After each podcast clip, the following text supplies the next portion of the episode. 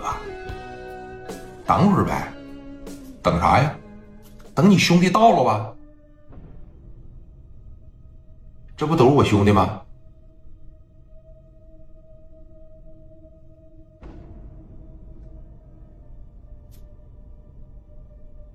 就这十五六个呀？咋的？哼，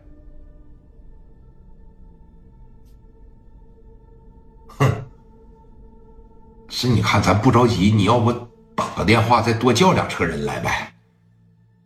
是人人他妈二三十个呢，你怎么这么磨叽呀？啊？亏你也是这么大老板，你他妈一点血性也没有，让你带路带路得了呗。事儿办不好，我又不朝你要钱，你怕啥呀？哼，行啊，磊哥，行，反正咱是骡子是马呀，牵出来溜溜，是不是？那个，走吧，前面啊，走走走走走，在前面这一带路，直接就进到四季鱼市往里边一整，全是卖鱼的。这是卖螃蟹的，这卖鲤鱼的，那卖草鱼的，那卖螃蟹的，哎，那边鲍鱼的，那边卖扇贝的，那边卖蚕蛹的，什么都有啊，全跟鱼货有关系。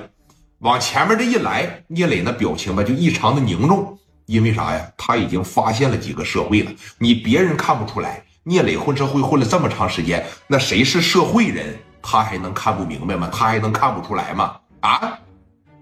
走着走着，突然啪嚓一下子驻足就停在一个卖鲤鱼的这儿了啊！一个小子站在凳子上，当时拿个大喇叭。聂磊当时一瞅，没错啊，就是你了，你肯定就是那个什么所谓的东北刀枪炮吧？果不其然啊，所有人在这一驻足，老冯当时，哎，说你还停这儿干啥呀？别吱声。几个人呢就瞅着这小孩。拿出来一个小喇叭，咱们都听着啊。那个今天傍晚，咱们一哥过来送鱼来啊，送鱼货来，看看自个儿查一查这个鱼啥的，螃蟹该补多少。完事咱统计一下子啊，都给我个条啥的，晚上该给你们补货，给你们补货。完事了以后呢，把这米儿啥的都准备好，听清了吗？哎，底下听清了，听清了，哎。听清了就行啊！一哥说了，这是咱们头一回合作，给个本儿就行啊！哎，行行，从那桶上啪的一下来，李哥看着了吧？就他妈这么明目张胆的欺负我呀！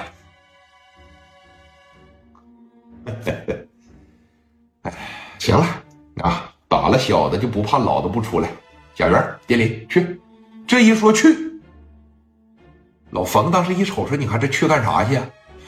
刚往前走了五六步，这哥俩紧接着老冯的眼瞪的就跟乌鸡白凤丸一样，那嘴直接就这样了。你就看着啊，往前走着走着，史殿林从这怀里边咔给大开山就掏出来了，蒋元从怀里边啪嚓大开山就掏过来了，朝着刚才喊话那小子肩膀上啪的一整，哎，这刚一矮。史殿林那刀啊，劈头盖脸就来了，朝那脑袋上，操，拍我！紧接着，你看旁边蒋元嘛，拿着砍刀横过来，朝大腿上，操，拍我！啊！然后刘毅上来了，一二三四，一个大飞脚，哐当一下给整这儿。紧接着，刘丰玉往前一上，膝盖往这个胸口上啪着一顶，拿着大膝盖朝脸上，蹭蹭蹭！紧接着，叭着一揪起来啊，朝大鼻上，啪